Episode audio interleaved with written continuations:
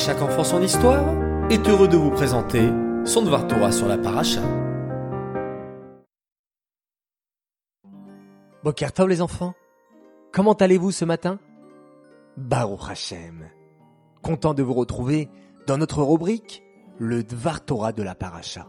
Et en l'occurrence cette semaine, la parachat Noach. Savez-vous combien il y a de Pesukim dans cette paracha? 153. Eh oui, encore une longue paracha. Les premiers mots de la paracha sont les suivants. Toledot ish tami maya et a Elohim Noach. La Torah présente Noach comme un homme tzadik, intègre dans sa génération et qui marche avec Hachem.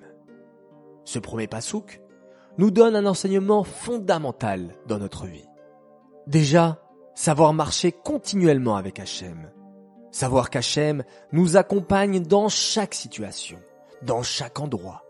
Ne jamais se décourager, ni avoir peur de quoi que ce soit, puisqu'on a cette chance d'avoir toujours Hachem avec nous.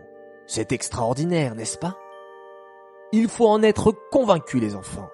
Ce n'est pas que des belles paroles c'est la réalité. Hachem est avec nous tout le temps. Ensuite, la Torah dit que Noach était intègre, droit parmi son entourage. Alors que les gens autour de lui se comportaient mal, lui restait fidèle et servait Hachem de tout son cœur.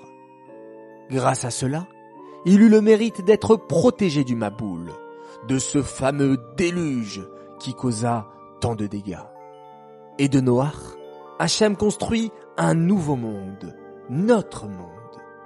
Mes chers enfants, nous avons le devoir de vivre chaque semaine avec la paracha. Et cette semaine, nous devons prendre pour exemple Noach et agir comme lui. Il nous arrive parfois en classe d'être perturbés par du bruit, de l'agitation. Nous pouvons alors facilement nous dire, moi aussi, j'ai bien envie de m'amuser aujourd'hui au lieu de suivre le cours. Et vous les filles, en marchant dans la rue et en regardant autour de vous, vous pourriez vous dire Oh, j'aimerais bien m'habiller comme cette fille ou, bien celle-là. Alors que ce n'est pas du tout un beau vêtement. Mais parfois, la tentation et l'envie est trop grande. Et puis, c'est la mode. Tout le monde s'habille comme ça même à la synagogue les enfants. Parfois nous remarquons qu'il y a du bruit lors de l'office, que parfois même les grands ne répondent pas correctement Amen au Kaddish. On pourrait facilement se laisser influencer et adopter le même comportement puisque les grands n'attachent pas trop d'importance à cela. Mes chers enfants, à partir d'aujourd'hui, vous pourrez répondre à votre Yetzerara, votre mauvais penchant, que vous êtes comme Noach, et d'aucune façon vous vous laisserez influencer par un comportement ou par une attitude négative, et même si vous êtes seul contre tous. On pense souvent qu'être le plus fort, c'est d'être capable de battre tout le monde, ou bien de crier le plus fort.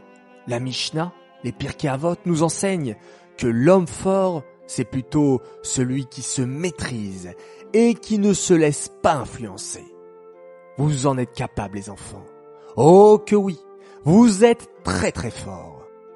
Soyez comme une belle flamme qui éclaire autour de vous, ou comme un bon parfum qui laisse une odeur agréable, et par cela, par votre comportement si pur et intègre, nous aurons le mérite qu'Hachem construit à partir de nous un nouveau monde, le monde du Machiar. Ce Dvar est dédicacé pour un tzaddik qui est né à Yom Kippour. Il s'appelle Angel Chai Hervé Boudjna. Bienvenue de la part de son papy Marlouf et de sa mamie Julie.